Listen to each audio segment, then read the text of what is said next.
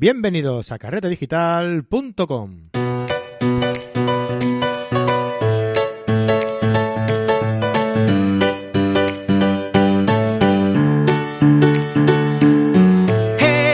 Bienvenidos a carretedigital.com, un programa en el que, como ya sabéis, hablamos de fotografía, entrevistas, tutoriales, consejos y todo lo que os gusta y queréis saber sobre este maravilloso mundillo que tanto nos apasiona. Y para haceros llegar nuestra pasión por la fotografía, como ya sabéis, os esperamos en nuestra página web, carretedigital.com, donde tenemos un montón de cosas eh, para compartir con vosotros. Nuestra revista online, la revista FOT, eh, una revista que estamos preparando que se llama Carrete Nature, en el que eh, presentamos un montón de fotógrafos sobre una misma temática, sobre naturaleza, nuestros artículos en el blog, nuestros cursos online, a los que os podéis, podéis acceder mediante una pequeña cuota mensual de 10 euros al mes. Eh, sale un poquito más barata si lo hacéis eh, de forma semestral o, anual, ¿vale? Pasaros por allí, echáis un vistazo y además hoy vamos a presentar también novedades sobre esto. Así que estad atentos porque en breve os lo explicaremos. Bueno, dicho todo esto, hoy eh, tenemos con nosotros a, a Javier de la Torre y a Jesús García. Creo que es un poco eh, redundante, ¿no? En, en presentaros porque creo que, que- que todo el mundo ya eh, os conoce, ¿no? Eh, buenos días, eh, Javier y Jesús. Muy buenos días. ¿Qué tal? ¿Qué, tal? ¿Cómo estáis? Aquí pasando un poquito de frío, ¿no? Bueno, Javier no, Javier creo que está, ahí, pero- chicharrado aquí en casa. Muy bien. Oye, pues eh, nada, como te decía, yo creo que, que la gente ya os conoce bien, ¿no? Eh, quien no os conozca, yo creo que no está bien metido en el mundo de, de la fotografía, ¿no? Pero, ¿qué os parece si, por si hay algún despistado por ahí que no, que no os conozca, os presentáis un poquito? Eh, venga, adelante. Eh, bueno, Venga, que- empiezo- que- que empiece que quiera, va. Eh, vale, soy Javier. Eh, yo nací en Madrid eh, hace ya pf, la friolera de eh, 42. de 42. Friolera, friolera, dice el tío. de 42 añitos. Y nada, eh, mi pasión por las fotos empieza desde bien chiquitito. Mi padre era fotógrafo, entonces yo desde pequeñito en casa había cámaras pululando por, por casa por todos lados. Yo jugaba con las cámaras, leía libros, había revistas. Y sobre todo los fines de semana molaba mucho, ¿no? Porque mi padre llegaba y decía, venga niños, yo tengo una hermana de tres años menos que yo. Y llegaba mi padre y decía, venga niños, vámonos eh, por Madrid a dar una vuelta, a pasar la mañana del domingo y así dejamos a mamá tranquila y que mamá pueda, pues eso, eh, estar en casa tranquilamente eh, o, o limpiar o hacer lo que sea y mi padre nos Que sacaba... ya le dais bastante la tabarra durante la semana, ¿no? Eso, Vamos a dejarla tranquila. Eso es. Entonces mi padre nos sacaba de paseo y yo recuerdo eso de pequeñito, eh, invertir todas las mañanas de los domingos en pasear por Madrid, haciendo fotos, ir a sitios chulos, simplemente hacer fotos. Era, era muy curioso y bueno, pues así empieza. Y nada, así crecí y luego ya se une la, cuando ya me hago adulto, la pasión que, que tengo por viajar, ¿no? Entonces ah, ya, bueno, pues esas dos vertientes juntas, viajar y fotografía, y boom, cóctel explosivo. Y bueno, pues hasta aquí estamos. Eh, lo que más me gusta hacer, fotografía de paisajes naturales y fotografía de paisajes urbanos. Entonces, bueno, pues es- son las dos disciplinas que, que más manejamos. Eh, habitualmente, cuando hago paisajes, me gusta el fresquete, ¿no? Me gusta, a mí lo del calor lo llevo muy mal, entonces me gusta el frío. Así que suelo tirar Para, para compensarlo de su casa, ¿sabes? Exacto, para compensarlo de los 24 grados que tiene mi mujer puesta la calefacción. Entonces, eh, suelo tirarme para arriba, suelo tirarme para el Ártico, las montañitas, la nieve, el hielo. Y bueno, pues de ahí la, la pasión también por las auroras boreales que descubrimos hace siete años. Y es eso, se te mete un veneno verde aquí en, la- en las venas, que no se ve aquí, se te mete un veneno verde y necesitas chutes, chutes de veneno verde cada, cada dos por tres. Entonces, bueno, pues eh, necesitamos ir todos los años a- en busca de auroras boreales y, y eso, a sentir, a sentir el fresquito del hielo de las montañas. Bien, bien. Veo, eh, veo que eres de los míos, ¿eh? Y a mí me, también me va más el frío que el calor, ¿eh? Sí. Yo, cuando dicen, ah, las, la- vamos a, no sé, los novios, ¿no? Que normalmente suelen ir mucho a, a, a México. Santo a- Domingo, Cancún y cosas de esas. sí. Exacto. Yo- yo no he estado nunca, ¿no? Qué pereza, qué pereza. Sí, no, no, no. A mí, además es que el, el calor me aplatana, me, me destroza, me, Sí. se, se- se me pone más mala hostia de la que tengo habitualmente. Entonces, es- es- soy, soy insoportable. Más de, Hostia, más de lo yo- normal. Yo, yo tengo, yo tengo una, un apartamento, bueno, yo no, mi suegra tiene un apartamento en una, en- aquí en la costa de, de Barcelona, ¿vale? en, un, en un pueblo de la costa de Barcelona. Y, y yo cuando voy en verano eh, no hago más que comer y dormir, tío. Me... A mí me pasa, el calor es a mí me pasa lo mismo. A mí me pasa lo mismo. mis suegros tienen un apartamento eh, cerca de Gandía y cuando mi mujer se empeña en que vayamos, eh, pues claro, ya se junta calor, humedad, suegros. Eh, entonces, yo, yo, me dedico justo a hacer eso, a dormir, a comer y a salir huyendo y, esconderme por ahí, porque es horrible, ¿no? bueno, esperemos que los que tus suegros no escuchen este programa. espero, que no. espero que no. Ya, ya les mandaré yo el enlace, ya se lo mandaré yo. ay, ay. Qué malo es. Luego soy yo el de la mala hostia, ¿sabes? Sí, sí. Eh, Jesús va por detrás. Dale, Jesús, venga. Bueno, pues yo soy un poquito más mayor que Javier. Eh, voy a los 48 casi ya. Bastante más mayor que yo, no jodas. Eh, también nací en Madrid, aunque actualmente resido, vivo aquí en, en Toledo. Eh, al igual que Javier, desde pequeñito mi, familia, mi abuelo era fotógrafo, mis tíos o mis padres eh, tienen como de una pequeña tienda, pues ah, se vendían cámaras, revelaban carretes, entonces bueno, mi, mi, regalo de comunión fue una cámara fotográfica, una cosa pequeñita. Siempre lo posible, como comento, había una cámara con la que jugar en, casa. Eh, es verdad que a mí el tema del revelado, el cuarto oscuro y eso, no sé, no, me llamaba demasiado la, atención. Y a la hora de estudiar, pues decidí estudiar informática, me llamaba más el tema de los ordenadores y programar y cosas de esas. Y es verdad que eh, yo siempre he tenido una cámara, eh, en este caso analógica, y bueno, pues era con lo que más o menos disfrutaba, el viaje de novios y todo eso, pues lo hice con cámara de fotográfica. Ahí sí que fuimos a Cancún. mal, mal. Mal, mal. Entonces, a lo que voy, eh, sí que es verdad que más o menos toda la vida he estado vinculado a la fotografía. Pero fue en el 2002 cuando nació, nació mi hijo y mi mujer me regaló, digamos, la primera cámara digital que tuve yo para echar reflex en condiciones. Y ahí fue cuando, digamos, descubrí el binomio entre lo que me gustaba de la fotografía, que era hacer fotografía, pero ahora sí tenía las herramientas justas para poder trabajar, digamos, el, el RAW. Ahora sí que podía meterme dentro, gracias a la informática, los conocimientos, de explotar, digamos, digitalmente lo, lo que quería empecé a estudiar el tema del revelado, claro, te hablo pues eso, el año 2002, o sea, todavía estaba muy verde todo esto. Empezamos a ver cosas, me metí en el foro de, Ojo Digital, ahí conocí a, Javier en el año 2005, 2006. No, no, no, no, yo entré en Ojo Digital en 2010.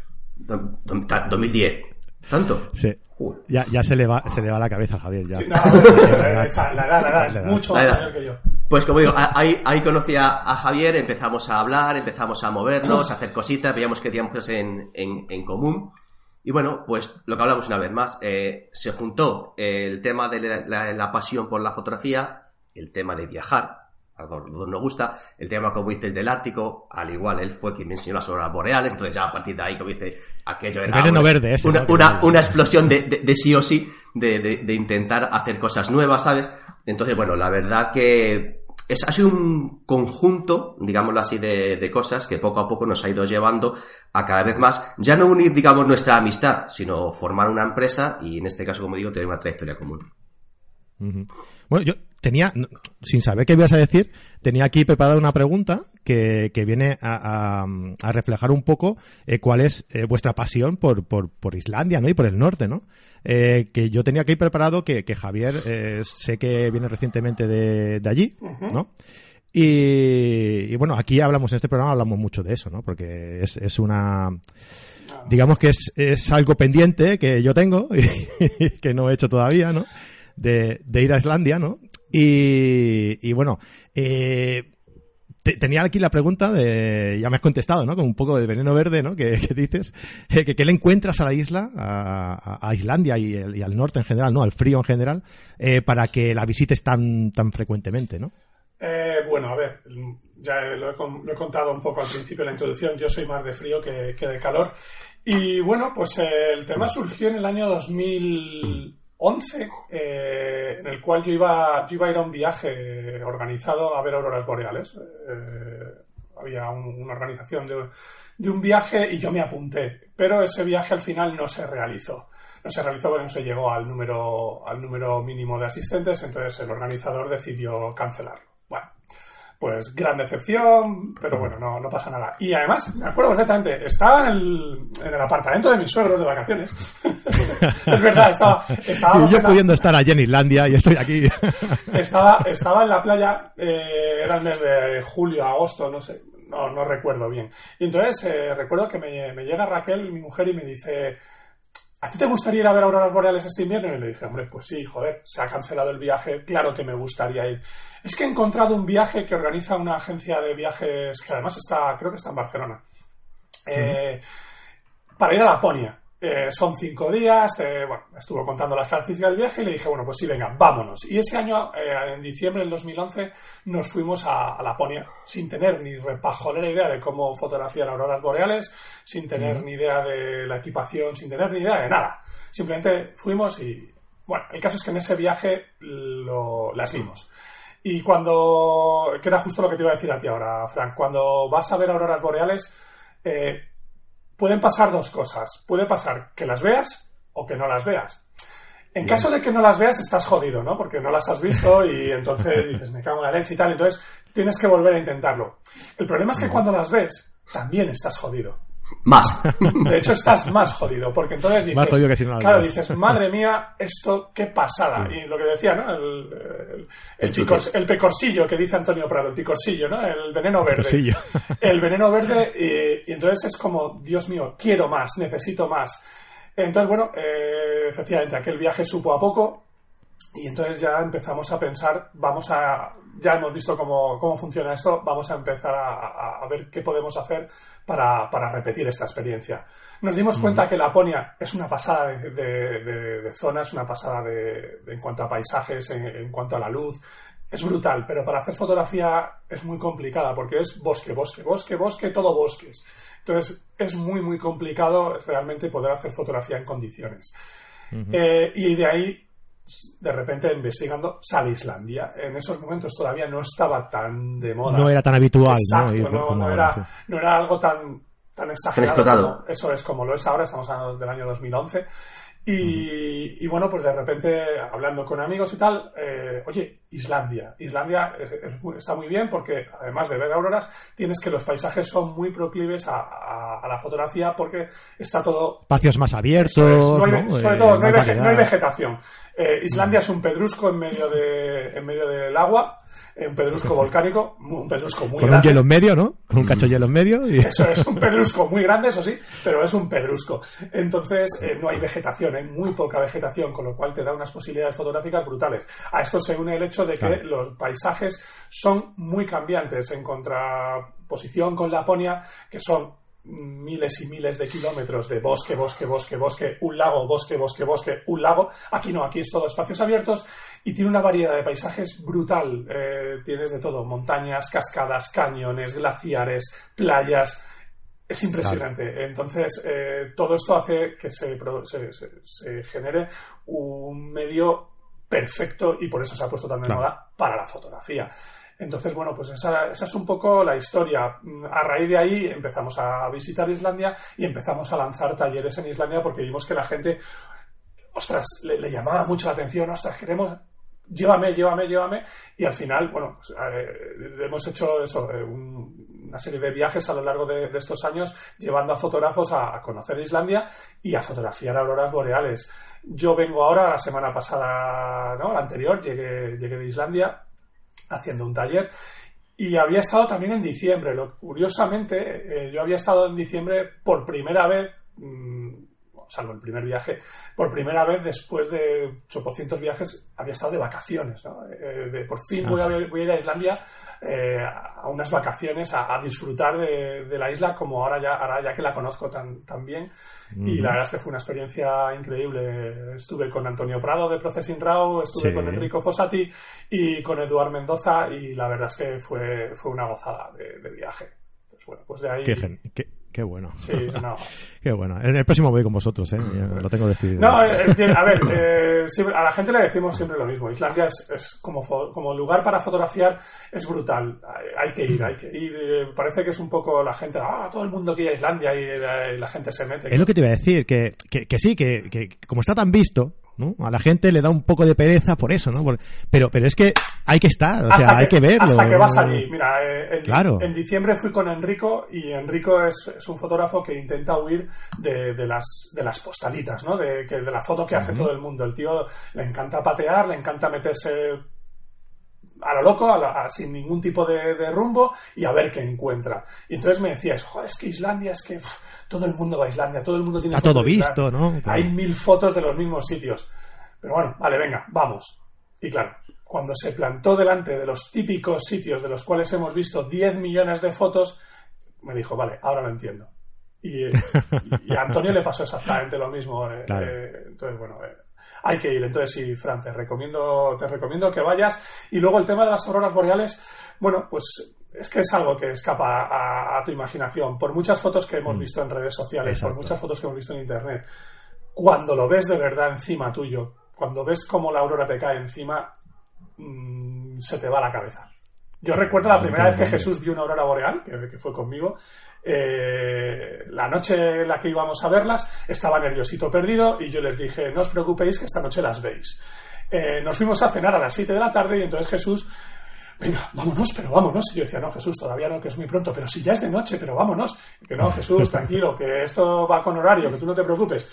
Bueno, nos fuimos a las 9, salimos del hotel a las 9, y entonces íbamos en la furgoneta y ellos ya las iban viendo por el lateral, por, la, por las ventanas Sí, laterales de la sí. furgoneta, y entonces me iban diciendo, para, para. Para, decía, pero para ya, para ya. Claro, yo decía, pero no puedo parar si es que estamos aquí en medio de ningún sitio, dejadme que lleguemos a la localización para que hagáis unas fotos chulas. Y entonces yo recuerdo que me decían, claro, cabrón, porque tú ya las has visto. Entonces, bueno, cuando por fin llegamos y las vieron, yo recuerdo, pues eso, Jesús corriendo, gritando, no sabía para dónde disparar, ponía el trípode en un sitio, disparaba, se iba a otro, como pollo descabezado, o sea, era, Sí. era impresionante. Entonces, Aparte, re- re- Claro. recuerdo de, de- de esa noche que estaba también Olmedo, Javier Olmedo, y Sí. me acuerdo, o sea, gritando como niños, pero gritando, ¡a la mira! O sea, claro, disparando sin parar, pa, pa, pa, pa, pero, o sea, el espectáculo era mirar para arriba y ver cómo caía y ya el encuadre me daba igual, el caso era disparar, Sí, ya, disparar, que- Que salga lo que quiera, ¿no? pero disfrutar de ese momento único, o sea, ver las auroras caer encima de ti, además esa fue relativamente gordita, fue Sí, sí, la sí. primera que vimos y fue un arco brutal, ostras, o sea, la foto, luego yo se cuenta a mi mujer y le decía, a ver, la foto, bien, tal, no, hay que estar y verlo allí. Ese espectáculo hay que verle estar, ¿no? una vez en la Claro. vida. Luego la foto te la traerás o no, pero ver ese espectáculo de la naturaleza es algo increíble, Sí. se puede de punta de pensarlo. Además, es que lo- Eso queda para ti, eso queda para ti, Sí. lo tienes para siempre. Eso, Eso es. Y luego, además, el problema es que hacer auroras boreales es, com- o sea, ver auroras boreales es complicado, no, no es tan fácil como parece. Se ven mil fotos en internet y entonces, claro, como que ha perdido un poco esa, esa magia, ¿no? El- ese, ese punto. Esa exclusividad, ¿no? Sí, Esa- exacto, ya es. ah, bueno. Que realmente no es tan fácil, claro. Para No, nada, no, para nada. Por ejemplo, en este último viaje que hemos estado, hemos estado nueve días en Islandia, nueve noches en Islandia, y solo una noche han conseguido ver un poquito de verde, así en el horizonte y tal. Bueno, alguna, no es fácil. alguna cosita que se movía, pero nada, o sea, muy, Claro. muy poco. Nueve días en Islandia y no ha habido manera. Entonces, es muy, muy complicado, con lo cual, eh, para la gente que va a intentarlo y lo consigue, ese valor se multiplica y dices, ostras, Claro. ahora realmente me acabo de dar cuenta de lo realmente complicado que es hacer una aurora boreal y bueno, pues la experiencia es una experiencia, si cabe, aún más gratificante cuando por fin las ves. Por eso digo que cuando las ves estás jodido. no, no, ya, ya. Y además con la, con la efusividad que lo contáis y eso Pero es que, debe ser muy, es que muy al, final, muy al final es lo que, es lo que pasa. Sí, porque tú vas pensando en una fotografía y vas pensando en el momento, en el hito, buscas el encuadre, lo que tú quieras, ¿vale? Pero ahí no sabes si va a salir por aquí, por allí. El encuadre que tienes preparado, luego baila para un lado y no vale. Entonces, realmente cuando consigues, uno, verlas, dos, hacer la foto y ver que aquello, o sea, compuesto, está en condición y dice, ostras, qué guay, porque se han unido todas las fuerzas para que una imagen esté correcta y, y concreta, porque no es nada fácil tener algo que está como un rayo moviéndose para acá o para allá Claro, y el claro. encuadre, ostras, tenerle en su sitio. Luego la velocidad del disparo, dejar todo, si no sale como una nube, o sea, no son nada fáciles. No, yo recuerdo, por ejemplo, en el viaje de diciembre que hicimos con Antonio Prado, eh, la última noche estábamos en Escógafos, que es la, la famosa cascada esta, que son 63 metros de caída vertical. Eh, y habíamos estado durante la tarde, habíamos encontrado unos encuadres guapísimos con unos hielos que había en el suelo, unas, unas texturas, unos agujeros, unas grietas, ¡buah! Genial. Además, Escógazos es muy propicia para auroras porque tiene orientación norte. Las auroras suelen salir hacia el norte. Vale. Pues nada, llegamos por la noche, nos fuimos a los mismos sitios que habíamos visto por la tarde, eh, buscamos los mismos encuadres, toda la composición perfecta, todo maravilloso, Ahora ya solo hay que esperar, que esta noche parece que pinta muy bien, había un buen nivel de actividad solar, perfecto todo. Bueno, pues no sé si os lo creeréis, pero es la puñetera realidad. Hubo un momento en el que había auroras por todos lados, excepto hacia donde nosotros estábamos encuadrando. Era increíble, no me lo Parecía hecho adrede. Pero totalmente diciendo, pero bueno, ¿qué coño es esto? O sea, ¿de qué va esto? Están saliendo las auroras justo por todos los lados donde no tienen que salir, excepto en el que nosotros tenemos. Claro, evidentemente no movimos los encuadres, te quedas con el encuadre. Esperando a que salgan esperando a que salga donde tiene que salir, porque bueno, la idea es hacer una buena foto. Entonces, bueno, nos dedicamos a verlas, a disfrutar del espectáculo y cuando por fin se colocaron donde se tenían que colocar, es cuando empezamos a disparar. Pero bueno, fue, fue muy curioso. Sí, por eso es lo que dices que le, das un valor y cuando lo cuentas, si cabe más énfasis por, porque ves que no es nada fácil. O sea, cuando ves la foto ahí de, ah, bueno, se han puesto y la han conseguido. Bueno, ostras, no es nada fácil. O sea, traerte una buena foto. A ver, fotos de auroras, como dice Javi, hay. Pero fotos buenas, digo, bueno, una buena aurora, eh, bien definida, no movida, con su buen encuadre, sin ruido, bien preparada, Ostras, no, es, no, es, una foto fácil, ¿eh? No, para nada. Lo que pasa es que como, como, como las ves en todos sitios... Ese es el problema. Pues te da esa sensación, ¿no? Eh, y por eso digo, yo siempre digo que hay que ir. O sea, por mucho que lo hayas visto y mucho que, no sé qué me lo decía hace poco, que bueno, que ya me, daré un tiempo antes de ir porque como todo el mundo está allí y tal, digo, no, no, no, o sea, no te des un tiempo. Si, si puedes ir, ves, porque tienes que estar allí. Es que no. Primero para disfrutar del sitio, número uno, y del viaje y de las auroras. Y luego para que te des realmente cuenta lo difícil que es traerte una buena imagen. Porque ahora sí, pues, como yo la primera vez que las vi, pues era disparar por disparar. El caso era capturar el momento y fuera, ¿sabes? Pero luego llegas a casa y dices, vaya mierda de encuadre. Claro, yo iba a lo que iba, a ver las horas y a tenerlas. Hasta que no vas la segunda vez y ya te centras y dices, no, no, el encuadre, el sitio, dice Javi, orientaciones, si salen por aquí preparo este encuadre, si salen por aquí preparo este otro, no sé qué, focus stacking, lo que haga falta, para luego en casa decir, ostras, ahora sí. Pero para eso ya es la segunda vez. La primera es muy complicado porque estás, nada más que con los nervios de ese momento. Igual va en la segunda y, ya no las ves. Oye, a mí me pasó la primera vez que fui a Islandia, perfecto, como dice Javi, ya el veneno entró para adentro y el segundo viaje que hicimos el año siguiente fue a Lofoten y no vimos nada, cero, ni una. Y no viste nada. Y tuviste que volver otro año. Correcto, claro, lo que... Muy bien. Oye, pues ya he visto que, Islandia os encanta. Vale, perfecto. Jesús, va, dime otro sitio que te haya que te haya impactado, ¿no? Por la, por la fotografía que, tiene. Ya, ya, Javi está riendo porque lo sabe ya. China. O sea, China ha sido la bomba, tío. China ha sido... a ver... Ah, sí, he visto, he visto mucho trabajo de, vuestro viaje a, China, del pescador aquel de la, de la red, ¿no? Y... China ha sido... A ver, hemos hecho muchos viajes juntos y como dice, hemos disfrutado del hielo, nos encanta la montaña y tal. Pero esto fue, digamos, por hacer algo diferente y por el tema de, pues, como tú dices, los pescadores cormoranes y los paisajes que vimos. Entonces, fotográficamente hablando, China es impresionante, por supuesto.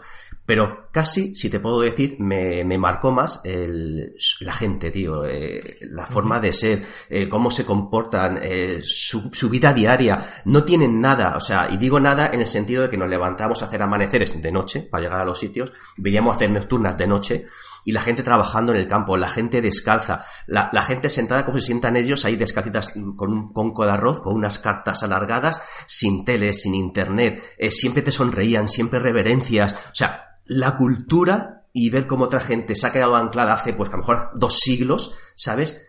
De verdad, o sea, la palabra es acojonante, tío, o sea, me, encantó a nivel fotográfico, por supuesto, y luego mira lo que nos hemos tenido allí, el, el, el, el Epson, pero sobre todo, como te digo, o sea, la cultura y conocer a ese tipo de gente. Para mí me marcó de verdad el viaje, con diferencia, lo comentado con Javier, que más me ha marcado como persona, más como fotógrafo. Sí, el choque cultural es muy fuerte, no tiene absolutamente nada que ver cómo se comportan, cómo viven. Eh, a cómo lo hacemos eh, en Occidente. Parece que estás en otro planeta. Es que es todo, todo distinto. Entonces, bueno, eh, culturalmente es una gozada. China es, es, un país descomunal, son 1.400 millones de habitantes y tiene unas extensiones brutales con unos paisajes increíbles, muchos de ellos mm, desconocidos para, para nosotros. Entonces, claro, eh, el atractivo fotográfico precisamente por eso es brutal. Entonces, eh, bueno, ya estamos planeando nuevos viajes a, tanto a China como a Japón, eh, Vietnam, Camboya. eh, es, es impresionante. Yo volví a China en septiembre porque me, me contrató el, eh, el gobierno de una provincia de- del oeste de China para, para hacer un trabajo fotográfico para promocionar un, un pueblo que se llama Liyang. Entonces yo volví a China y ahí sí pude vivir durante una semana es verdad que cuando nosotros estuvimos, eh, durante también cuatro o cinco días que estuvimos en la zona de las No, montañas, en la, en la zona de las terrazas del Onsen y luego cuando fuimos a las montañas de Wuling, eh, ahí sí vimos un poco la China profunda, ¿no? Vimos la China, bueno, pues como viven de verdad la- las zonas rurales. Eh, pero no, era, no dejábamos de ser turistas, no íbamos con un guía local, pero bueno, nos llevaba a los sitios que nosotros le habíamos pedido para hacer las fotos, pero luego cuando llegábamos a los pueblos, pues bueno, pues no nos metía en los restaurantes más de allí, sino que nos llevaba pues a la- lo que teníamos. Porque si no, no hubiéramos comido nada, si no meten lo Exacto, suyo. Exacto. Exacto. Entonces, bueno, ahí, ahí es verdad que vivimos una primera aproximación a, a lo que es la China, la China rural, la China profunda, la, la China clásica, la China de verdad. Pero cuando yo volví en septiembre, me tiré una semana metido ahí perdido eh, entre las montañas y, y bueno, eh, estaba en un pueblo que es muy turístico, Liyan, de hecho dicen que es el Disney World de, de China, pero es para ellos, eh, no, no, van, no van turistas extranjeros, con lo cual todo es, eh, bueno, pues su cultura, su Realmente su cultura Exacto, china, claro. ahí. exacto. Entonces, eh, me pasó lo que dice Jesús. El segundo día me puse malísimo de, de la tripa porque las comidas que tienen no tienen absolutamente nada que ver con lo que nosotros comemos aquí cuando vamos a un restaurante chino. Restaurante chino. Sí, sí, sí. Pero De- ni- demasiado sano aquello, ¿no? Pero, pero ni de coño, o sea, no se parece absolutamente en nada. Y me puse malísimo y luego me tiré, pues eso, cinco días comiendo a base de fruta y poco más. Entonces, bueno, volví hecho una sílfide, ya lo he recuperado, no ha habido ningún problema. Eh, y, pero viví, viví lo que realmente era, y la verdad es que es una pasada la, la cultura. Yo llevaba una, una chica de la, de la oficina de turismo y me acompañaba para, porque ellos no hablan, nadie habla inglés o casi nadie habla inglés, muy poca gente. eh, hablo de las zonas rurales, eh, muy poca gente habla, habla inglés. En las ciudades, Lo justo lo justito, porque una ciudad como pueda ser eh, Shanghái, que es la ciudad, eh, no sé si es la primera o la segunda ciudad más visitada de China, no sé si está después de, de Pekín, eh, no habla casi nadie inglés, incluso en los hoteles nos costaba... No, y eh, en el taxi, cuando íbamos No, no, de, un lado a otro, cogíamos el móvil y le decíamos, llévanos aquí, y en chino puesto para que nos llevara, o sea, porque Pero los taxistas no, no- hablan, no hablan inglés. Los taxistas van escuchando a Justin Bieber en la radio, van cantando la canción de Justin Bieber, eh, y pero le, le dices algo en inglés, algo básico como metro. Mm. Stop, parar, y stop, decíamos, y, nada. Y, y no, O sea, no y te, no te entienden. Y tú dices, pero cabrón, si estás cantando a Justin Bieber. Bueno, eso también pasa por aquí. ¿eh? Bueno, One, two, entonces, three, one, two, make it, y- Entonces, bueno, eh, fue una, para mí fue una segunda experiencia muy, muy gratificante, eh, un poquito complicada por el tema de la salud, pero fue muy gratificante por eso, por el choque cultural. Entonces es, es algo que también que te atrapa, te gusta, a mí me gusta mucho, a Jesús le pasa lo mismo, el, el ver ese, esas diferencias culturales. Bueno, eh, quería hablar un poco con vosotros sobre el tema de, vuestra mm, de la edición en la fotografía, ¿no? De la edición que, mm, que aplicáis a, a- vuestra fotografía. Eh, bueno, por lo que yo os conozco y eso, sé que, que la edición no lo es todo, ¿no? Eh, ¿qué, qué, qué porcentaje de importancia le, le dais a, a la, a la edición dentro de lo que es el proceso de realizar una, una fotografía? Si, si no hay fotografía, si no hay captura, no, no hay edición. Te voy a decir un 30 de, de- de procesado y un 70 de foto. O sea, si no hay una captura en condiciones, nosotros más lo decimos en los talleres. O sea, si tienes un truño, por muy bien que lo proceses, tendrás un truño bien procesado, pero no deja de ser un truño de captura, ¿vale? Sí, O sea, a ver, Truyo yo- bien bonito. Yo, no, yo, yo siempre pongo el mismo ejemplo. A ver, yo soy feo. Yo, se puede ver, ¿no? Yo, yo soy feo. Y da igual si voy en gallumbos, que sería fuera. o, o si voy con, o si voy con un smoking, que sería una foto súper procesada. Soy feo, ¿no? Pues esto es lo que hay. Entonces, si tú tienes una foto que no es buena, por mucho que la, le pongas un smoking, Claro. por mucho que la mona se vista de seda, eh, ¿Cómo pues, se queda? pues- si no hay encuadres, Sí, si no hay pero, momentos, pero si no hay... cuando yo- cuando estuve yo, yo estuve en el, en el taller que disteis en Lloret Y, y, me acuerdo que en aquel entonces hacíais práctica en el, en el mismo taller y nos fuimos allí a Calafrares a hacer cuatro fotos. Y cuando llegamos allí al, al hotel, eh, donde hacíamos, donde hacíais la, la clase, hicisteis la práctica, ¿no? La, la, la, edición de una fotografía. Entonces, eh, hubo uno, eh, creo que era Enric, el, el que eh, os dejó una fotografía de las suyas y tal. Y claro, eh, hostia, cambia tanto que a lo mejor puede llegar a engaño, ¿no? O sea, cambia mucho de ver la, fotografía en bruto a verla ya acabada, cambia como de la noche al día, ¿no? Entonces, es muy posible que eso pueda llevar a equívoco, ¿no? No, a ver, claro, exactamente. Yo siempre, y con, me pasa con, con Mario Rubio, tenemos siempre la misma conversación. Dice, yo soy Only Raw. Digo, a ver, para mí un Raw es un, un chuletón, un solomillo. Raw crudo no me lo como por lo menos dame un vuelta y vuelta, ¿vale? O sea, como mínimo, métemelo en Lightroom o en Camera Raw, ajustame niveles, contraste, baja luces, sombras, lo que tú quieras. O sea, como mínimo, eso. Luego, elementalmente, y para ahí, nosotros, como digo, o sea, mea culpa, procesamos, o sea, va de reto, Satanás, ¿sabes? O sea, ¿por qué? Porque intentamos, eh, lo que te acabo de decir, nosotros ponemos mucha pasión, mucha pasión en, en, nuestra captura, nuestros viajes, nos los curramos, los planificamos, lo que te decimos, a nosotros un viaje como el de China, hemos estado seis meses buscando sitios, planificaciones, cómo entrar, cómo salir, el guía, dónde se mete el sol, coordenadas, tal. Entonces, claro, es que eso es igual de importante. No, que, tanto, que tanto o más. Tanto o más, más, claro. ¿Sabes? Porque si no, no planificas el sitio, cómo tienes que ir y cuándo vas a ir, y la, la época del año, y la salida del sol, del Claro, sol, la claro. sombra, tal, mil cosas, no vas a tener ese momento de luz. Y si no lo tienes, no lo capturas. Eso ¿Vale? es. Luego ya no, lo procesarás o no. Entonces, a lo que te voy, claro, si yo no tengo eso, no puedo hacer nada. Entonces, tanto lo ponemos en la pasión, en la captura, en traer algo bueno, que luego cuando llegas a casa y abres la foto en el ordenador, intentas, con herramientas o con lo que quieras, transmitir esa pasión de el hielo, de esa frialdad del hielo, de estar el sol saliendo por las montañas de Guilin, esa luz que veíamos preciosa, que la cámara no lo saca igual. Entonces, mediante herramientas, vamos a intentar dotarla o meterla esa pasión dentro. No es que la, no es que la cámara no lo saque igual, es que la, la cámara no es capaz de sentir la pasión que tú estás sintiendo. No, estás, no es capaz de transmitir o no es capaz de captar eso que tú estás sintiendo, lógicamente, porque es una máquina. Entonces, eh, Claro. al final lo que intentas es, bueno, pues transmitir parte de esa pasión que tú sí has vivido,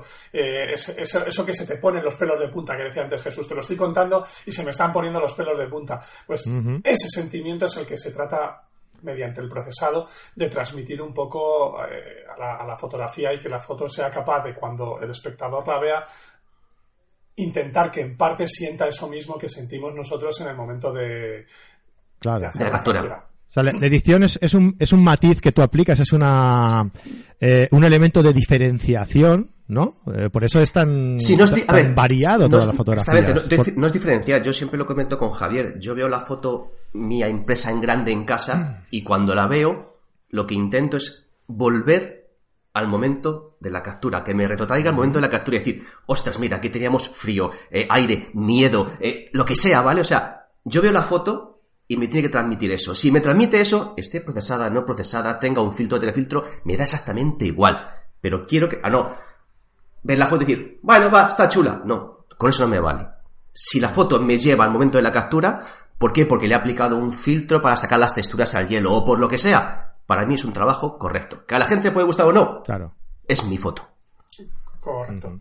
No, y, y lo que os comentaba del matiz, me refiero a que, a que tú estando allí, eh, como decía Javier, tú tienes tus sentimientos de allí, ¿no? Tú quieres mostrar los sentimientos que tú sentías, eh, la pasión Correcto. eh, por aquel por aquel momento, ¿no? Entonces a- hay gente que le aplica eh, un tono más frío a sus imágenes, Correcto. gente que le aplica un tono más más cálido, es tu es tu sello, ¿no? Es, es tu tu matiz, tu, tu diferenciación, ¿no? Eh, frente a los demás, Sí, ¿no? Lo que tú sentías en aquel momento. allí. Transmitirle parte de tu, no sé, de tu alma, eh, suena muy poético, ¿no? Claro. Pero bueno, para, para transmitirle algo frío, algo mecánico, transmitirle parte de, de- de esos sentimientos que tú tuviste en el momento de, Sí. de hacer la captura. Al, al final la- la- esa imagen tiene que transmitir.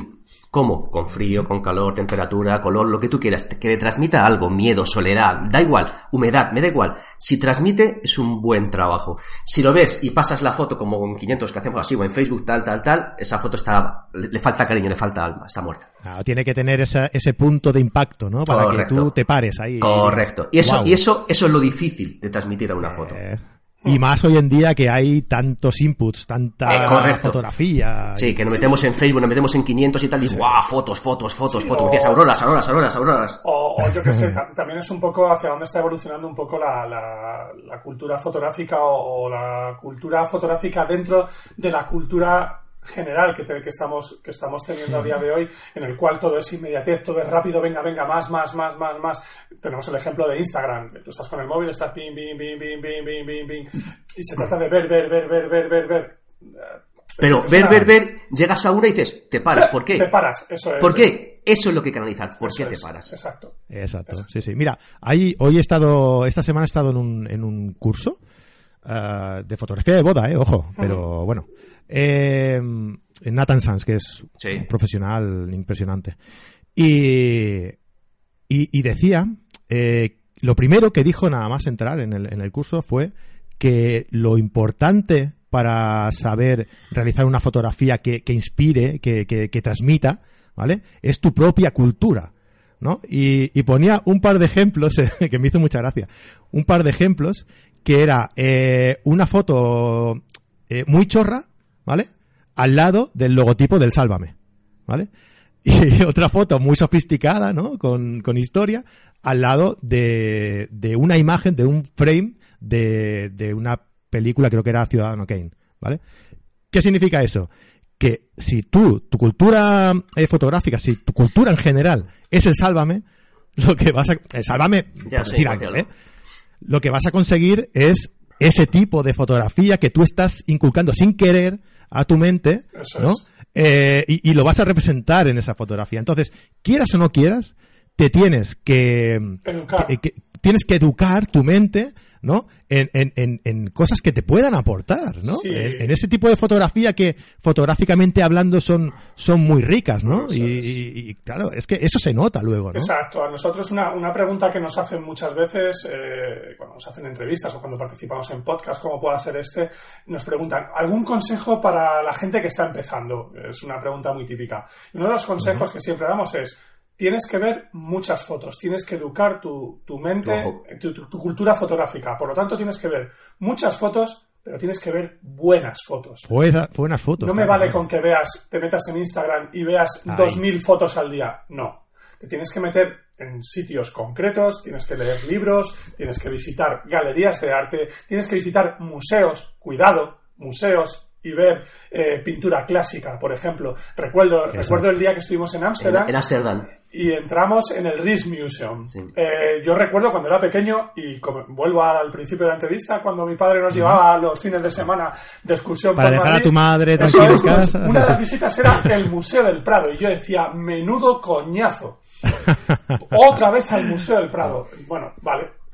Cuando hemos entrado casi 40 años después en el Rijksmuseum, que es el equivalente al Museo del Prado, pero en Ámsterdam, y hemos pasado por una de las galerías de Rembrandt, estuvimos en una galería delante de un cuadro fácilmente, estuvimos 10, 20 minutos mirando. 20, el 20 cuadro. minutos, pero co- como tontos ahí Como- observando. Exacto, como tontos diciendo, joder, tío, fíjate, la luz, las sombras, eh, los enfoques, los colores, menuda pasada. Y era un Rembrandt, o sea, no estábamos hablando de fotografía, estábamos hablando de cuadros, de pintura clásica.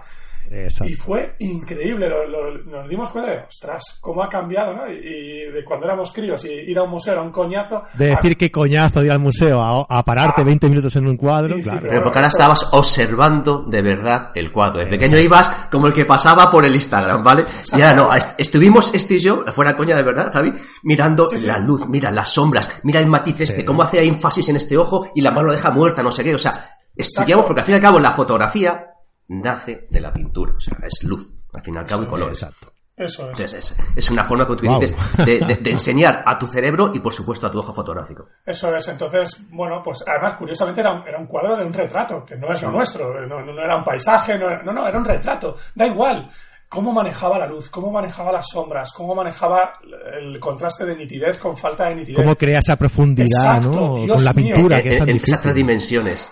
La, atención, lo que quería que estuviese y Eso vieses es. y te fijases a foco, con contrastes, tal. Lo que no quería eran manchurrones.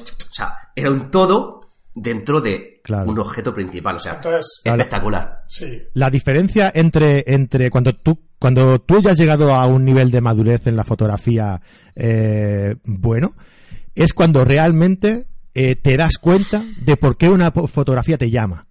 ¿no? O sea, tú puedes ver una fotografía y decir, wow, qué fotografía, ¿no?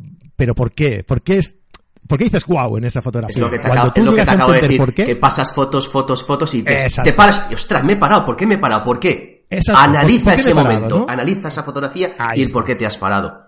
Porque hay algo que tu ojo ha percibido. Eso es lo que tienes que, digamos, transmitir luego en tus imágenes. Sea luz, contraste, juego, tonalidad, lo que sea. Algo te ha llamado la atención y te ha hecho pararte. Ha, sido entre 100.000 una.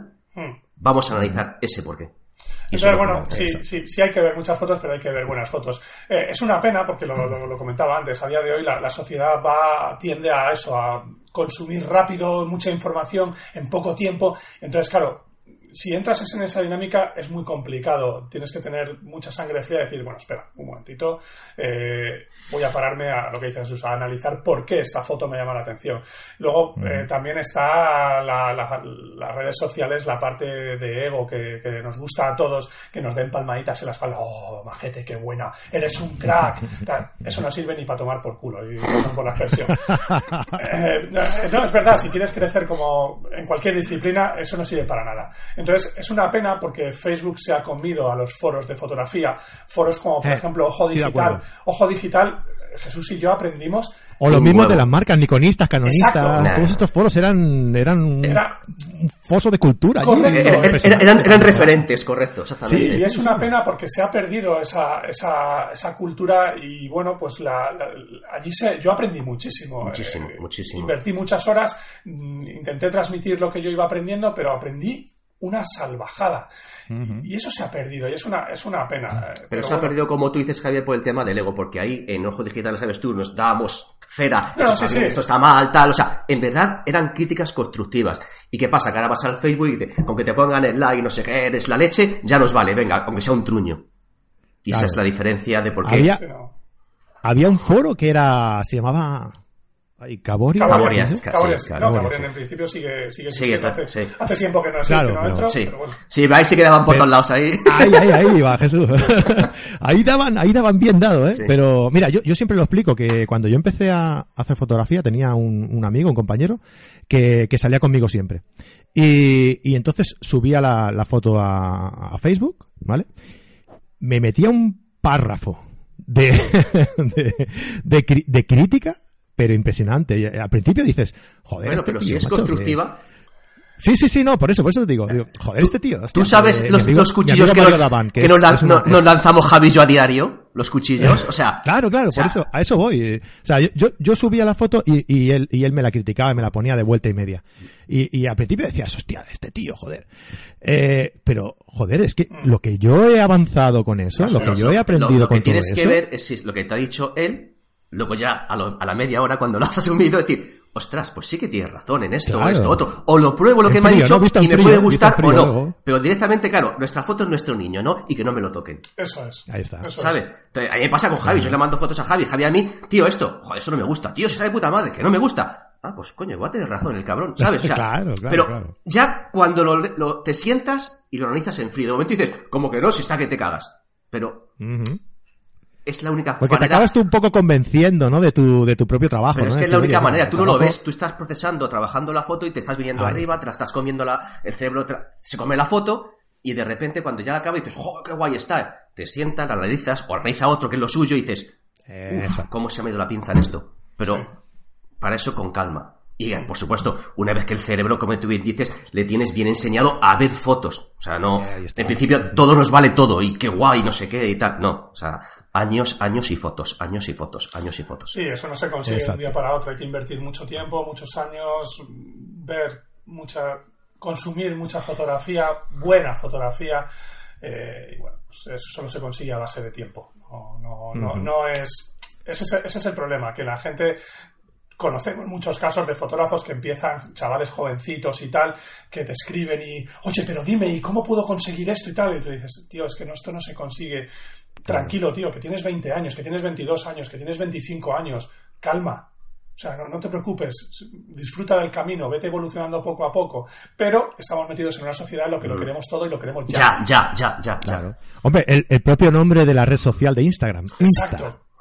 Instas, o mm. sea, ya, instantáneo, ahora, no, no, no, no, no, hay que, esto tiene su, es, un, es un camino de largo recorrido, esto es un maratón, como siempre dicen, no, no, preguntan, oye, ¿y qué cámara me compro? Y no sé qué y tal, no, no, a ver, o sea, cógete la cámara que puedas comprarte en cuanto a precio, pero gástate la pasta en viajar. Eh, eh, viaja, no te digo al, resto del mundo, simplemente vete a Madrid, por decir algo. O sea, cambia de zona, cambia de cultura, ves sitios diferentes y haz muchas fotos, muchas fotos y muchas fotos. y ves aprendiendo, ves aprendiendo y ves aprendiendo. No es una carrera de un sprint, no. Esto si quieres ser un buen fotógrafo son años y mucho tiempo elementalmente. O sea, eso no es la varita mágica del, como decimos los talleres, el botón fotón no existe. No. Claro. Wow, súper interesante, tío. Hostia, no, es muy, es muy, fácil. a ¿eh? estos chavales que, que, empiezan. O sea, si estáis viendo este podcast y lo estáis viendo eh, con imagen, eh, tenéis, tenéis que mirar a Jesús, miradme a mí, mirad, mirad, a Frank, ¿veis? Cuando, cuando estéis así... Entonces... No lo voy a poner el vídeo, ¿eh? No, lo voy a poner, ¿eh? Vale, vale, pues vale, pensé que, que si publicabais el vídeo. Pues si no ponéis el vídeo, bueno, pues eso. Jesús tiene 48. Os quedan 20 años. Dentro de 20 años hablamos. Y por mucho que retoquéis, vais para allá. O sea que... O sea, yo por mucho que me retoque, las greñas que tenía con 20 no, exacto, no, van a quedar igual de natural. Exacto, y, eso que no se estoy enseñando mi barriga. O sea, esto ya es, otro, otro, tema para hablar, ¿no? Yo con 20 eso, es otro podcast. Sí, sí, con 20 pesaba 75 kilos y, y, con 42 pues peso bastante más. si vamos a empezar a hablar de barriga, vamos a dar por concluido aquí el podcast. Muchas gracias. no, oye, pues mira, hablando ya, tenía aquí un montón de preguntas, pero, pero, joder, me ha, me ha parecido tan interesante el tema en el que estábamos entrando que, que he preferido seguir por aquí, ¿no? Entonces vamos a obviar estas preguntas que tenía aquí preparadas para vosotros y vamos a hablar de cositas, de proyectos, de, de, cosas que vamos a hacer eh, conjuntamente, ¿no? Correcto. Eh, en breve, no sé, dependiendo del día que publiquemos este, este podcast, eh, vamos a empezar con vosotros un, la publicación de, de, unos vídeos vuestros en el que vosotros mismos, Jesús o Javier, el que queráis, eh, vais a explicar mejor que yo de qué van y, y a quién van eh, destinados estos, estos vídeos que vamos a, a publicar en, en la plataforma de carretedigital.com. Pues venga, Jesús, dale, que son tus niños. Son mis niños. que, has hablado mucho. bueno, pues eh, elementalmente todo esto nació justo por lo que estábamos hablando. La gente te pregunta y te dice, oye tío, que he visto que esta foto y qué haces y cómo la tocas y cómo consigues dar esto. Y al final veíamos que la gente no nos demandaba eh, herramientas sueltas. ¿Cómo se hace el efecto ortono? ¿Cómo se hacen panorámicas? No, nos pedía nuestro flujo de trabajo íntegro. Es decir, toma el RAW, aquí tengo el RAW, y este RAW acaba, como dice Javier, en este niño bien peinado, acaba la foto así hecha. ¿Cuántos pasos hay por medio? ¿Qué has hecho? ¿Cómo has potenciado la luz? ¿Cómo has, transmitido el aire de, antes de onírico? ¿Cómo has hecho esto?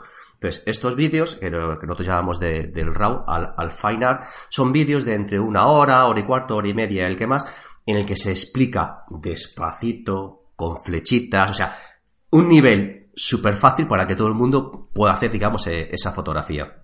Incluso en los últimos dos vídeos, o tres, no me acuerdo, hemos incluido eh, el PSD con todas las capas para que puedan hacer todo, ¿sabes? No solamente, digamos, tengan lo que son las herramientas, que aunque bien explicadas, pues oye, eh, te puede faltar algo. Los últimos hemos incluido, mm. como digo, el PSD con todas las capas para que puedan deshacerlo y volver a hacerlo, para que vean todo el flujo, todo el proceso y así aprendan. En este caso, como digo, tenemos cuatro fotografías, cuatro imágenes, tanto nocturnas, blanco y negro, el último paisaje de San que hemos hecho, la fotografía de China, pues viene todo el flujo desde el RAW, cómo se ha capturado esa imagen, lo que decíamos que sin esa captura, esa panorámica, ese momento de luz, no vale ni para tomar por saco la foto, y cómo se le transmite o cómo se le dota a esa imagen de, ese aire onírico, de esa salida del sol, de esa sombra, de ese fresquito que hacía, pues bueno, pues todo eso, como digo, está, digamos, contemplado en, cada vídeo.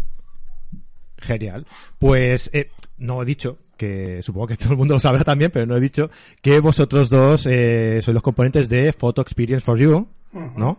Y ahí tenéis, eh, pues también, aparte de estos vídeos, muchos otros más, ¿no? Que la gente, pues, eh, entrando en vuestra página puede, puede adquirir también, ¿vale? Perdón, que esto no lo había dicho antes. ¿Y eh, qué diferencia hay? Pues que vosotros vais a, vamos a, vais a tener estos vídeos que, de los que hablaba Jesús dentro de nuestra plataforma eh, con el mismo precio de la suscripción que tenemos para el resto de, de contenido nuestro, ¿no? O sea, con esos 10 euros al, al mes, pues vais a tener acceso a los vídeos de, de, los que hablaba Jesús, ¿no? Iremos publicando uno por semana y cuando tengamos todos, pues quedarán todos en la plataforma allí a vuestra disposición, ¿vale? Y además eh, tenemos buenas noticias, eh, sobre todo para la gente. Bueno, primero vamos a hablar un poquito de eh, los talleres presenciales, ¿no? Eh, ¿Qué talleres eh, tenéis pensado hacer? Eh, ¿Dónde vais a hacerlo? Así por encima un poquito. ¿Y qué es lo que ofrecéis a la gente en, en vuestros talleres presenciales? Ahora, Javi, ti. Venga, Javi. Anda, venga. vale. Esta es la fácil. Eh, sí. Bueno, acabamos de lanzar la, la agenda del 2018. Eh, uno de esos talleres eh, se hace en colaboración con, con, vosotros, se hace en Barcelona, uh -huh. es el día 7 de abril, si no, si no me equivoco. Sí, correcto. Sábado 7 de abril. Sábado 7 de abril. Eh, el primero que vamos a hacer va a ser el 10 de marzo, si en Zaragoza. no me equivoco, en Zaragoza, también en colaboración con, con una asociación de... ¿Perdona? Asafona. Asafona, con una asociación de fotógrafos que, se llama Asafona. Eh, y luego vamos a hacer dos más, ya en el segundo semestre. Eh, uno lo vamos a hacer en Almería y otro eh, ya en el último del año lo vamos a hacer en Madrid.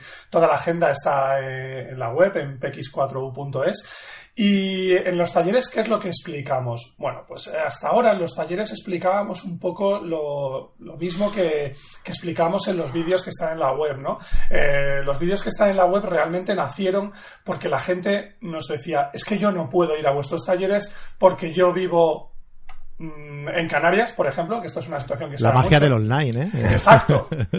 Entonces mucha gente me decía, es que, eh, es que nunca venís, eh, no sé, por Cáceres, por ejemplo, o nunca venís a La Coruña. Sí, cuando vais no hay nadie, no se apunta nadie. Bueno, también. Suele pasar. No lo, digo, no lo digo por vosotros, ¿eh? lo digo porque normalmente montas cualquier cosa, ¿no? Y te dicen, oye, ¿y no venís a no sé dónde? Sí, entonces, bueno, estas cosas no, pasan. porque no se apunta nadie. Vale, entonces, bueno, pues por eso, por eso empezamos a, sacar, a lanzar los vídeos. Entonces, ¿qué es lo que enseñábamos en los talleres? Hasta, hasta el año pasado, lo que enseñábamos era nuestro flujo de trabajo, ni más ni menos. Contábamos, bueno, pues un poco cómo, cómo hacemos eh, nuestras fotos, todas las técnicas que utilizamos en, en nuestras fotografías. Lo que pasa que, bueno, pues como, como buenos formadores que, que, somos, también nos gusta formarnos y nunca paramos de formarnos. Entonces, eh, hace un año y pico, un par de años, empezamos a oír hablar de una cosa que era la teoría del color. Ostras, ¿qué, ¿de qué va esto? Entonces, bueno, la teoría del color ha estado ahí, esto no, no, se ha inventado hace dos años, esto lleva muchísimos años a, ahí y se aplicaba en pintura clásica, ni más ni menos. Entonces, bueno, pues es un mundo que nos empezó a atraer bastante, nos empezó a llamar muchísimo la atención y empezamos a investigar. Y entonces, bueno, pues nos dimos cuenta de que sobre la teoría del color hay escritos infinidad de, de documentación, libros, artículos, hay vídeos en YouTube. Bueno, puedes encontrar infinidad de información, pero nunca o es muy complicado encontrar algo donde expliquen cómo aplicar la teoría del color a la fotografía. La fotografía. Uh -huh. Entonces, bueno, pues empezamos a, a, a, profundizar en lo que es la propia teoría del color pura y dura y luego empezamos a desarrollar nuestro propio método de cómo aplicar esa teoría del color sobre la fotografía. Entonces, bueno. A, con esta teoría del color, ¿hablamos solo del el tema de edición o también hablamos sobre temas de compositivo y, y, y, cómo aplicarlo en la fotografía o directamente ya a la hora de editar? En no. principio, a la hora de editar. Efectivamente. Vale. En, en, principio se, se, se, está pensando sobre todo en la, en la edición. Pero, como decíamos antes, eh, la edición tiene una parte importante dentro de la, de la, fotografía según la entendemos nosotros, pero lo más importante es el momento de la captura, el momento de la composición. Entonces, eh, cuando capturamos, cuando hacemos las capturas, ya estamos pensando en cómo la vamos a editar, uh -huh. con lo cual muchas veces la captura la hacemos en función a lo que vamos a hacer a posteriori, lo que sabemos que vamos a hacer a posteriori, con lo cual ya tenemos que tener en mente qué es lo que queremos, cuál es el resultado sí, que vamos a lo, querer lo que, lo que. Javi trata de, de decir es que si, por ejemplo, en el momento de la captura tienes una dominante de un color, ya estás pensando luego cómo lo vas a tratar. Si en ese momento ya la capturas pensando en esa dominante azul, por decir algo, sabes que luego el resto va a ir por rojo, va a ir por amarillos, entonces también Vale.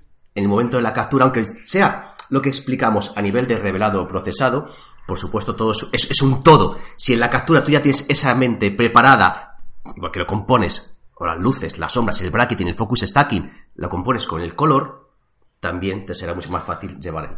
Pero sí, en los, en los talleres realmente lo que explicamos es cómo aplicar la teoría del color a la fotografía mediante herramientas de procesado, en este caso concreto Photoshop, ni más ni menos. Genial. Entonces, esto es de lo que mm, empiezan a versar nuestros talleres a partir de este año. Y ya te digo, el primero lo hacemos en Zaragoza el, el 10 de marzo. Y bueno, eh, mm, la gente está mostrando bastante interés porque, bueno, eh, hasta ahora pues es verdad que eso, hay mucha documentación y muchos talleres sobre procesado, sobre flujos de trabajo y tal. Entonces, bueno, este el mercado ya está más o menos saturado y también lo que buscábamos era, pues eso, seguir, seguir avanzando y empezar a explicar cosas nuevas que no hubiésemos explicado hasta ahora. Y bueno, pues eh, ya te digo, este- sobre este tema de la teoría del color llevamos trabajando pues, prácticamente dos años. Eh, entonces, esto es lo que, lo que vamos a empezar a explicar ahora. Y la verdad es que eh, eso que decía Jesús antes, de tú vas pasando en Instagram fotos y fotos y fotos y de repente te paras en una, muchas veces te paras en una por los colores, por la composición de color. Y dices, ¡guau!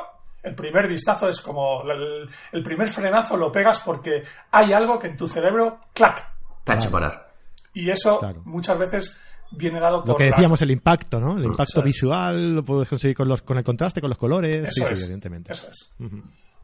Genial, pues nada, como tú decías, eh, pues en colaboración con vosotros, en el día 7 de abril en, en Abrera, eh, Barcelona, ¿sabes que somos el, el- el primer pueblo de Cataluña?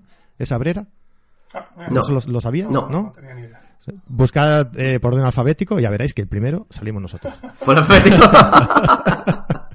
Cachondo. Entonces, el día, el día 7 de abril, aquí en Abrera, pues os tendremos por aquí, unas ganas locas de teneros por aquí. Y, y nada, todos los que, los que queráis apuntaros, pues dejamos las notas en el, en la, eh, la dirección, el enlace, para que os podáis apuntar en las notas del programa. Y os esperamos a, a todos los que queráis eh, acompañarnos, que desde luego yo os lo digo por experiencia propia, porque yo he hecho un taller con ellos y no, y no os vais a arrepentir. ¿Por qué? Porque lo explican de puta madre y porque son unos tíos de puta madre. Javier, Jesús, muchas gracias por, por estar aquí hoy, hoy conmigo, echándome un cable aquí para explicar a la gente vuestra pasión por la fotografía y no solo por la edición, sino como hemos visto por todo, ¿no? Por la composición, por la y por la misma pasión que coño de que tenemos por la fotografía y por y por estar en los sitios chulos y, y traerlo a, casa, ¿no? Eso Al, es. a- al final es como comentamos Javier y yo, o sea, eh, la fotografía es la excusa perfecta para viajar. Eso es, se ha Exacto. convertido Y conocer el mundo. excusa para, para ir a conocer rincones de todo el mundo. Mm. Que al final no sabes si vas a rincones de todo el mundo para fotografiar o, Exacto, ¿no? o, o ya que vas a, o ya que vas a hacer fotos. Exacto, eh, ya por vacaciones ya poco se va. ya. bueno, chicos, pues oye, de verdad que muchísimas gracias, gracias por estar aquí conmigo. Y, ah, por cierto, mm, nota del editor. Eh, me comentó Marco, Marco es mi socio aquí en Carte Digital, ¿vale? Marco Antonio Álvarez, que, que él creó, que quería daros las gracias porque él creó Carrete Digital eh, un par o tres de semanas después de ir a, a uno de vuestros cursos, ¿no?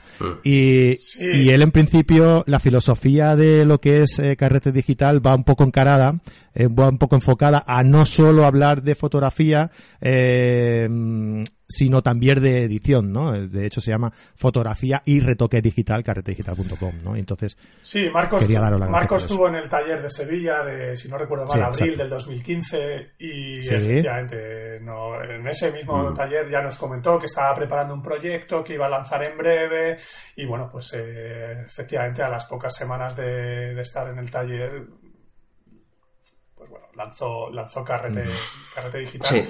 Y aquí estamos, tres años después, pues, Pues- Carrete Digital está ahí... la de vueltas que da la vida, Sí, ¿eh? Para que veas. Está Carrete Digital dando un montón de información y bueno, aportando un montón de, de- de ayuda para la, la gente que empieza, para la gente que quiere seguir evolucionando y bueno, la verdad es que es una, es una plataforma magnífica. En eso estamos. Pues muchas gracias, chicos. A vosotros. Ah, muchas gracias a vosotros. Y a todos vosotros, a todos los oyentes, eh, lo que siempre decimos, eh, agradeceros todos vuestros comentarios, todas eh, vuestras reseñas en iTunes, en, en iBox. Y nada, que muchísimas gracias por seguirnos y nos vemos la semana que viene. Adiós, adiós.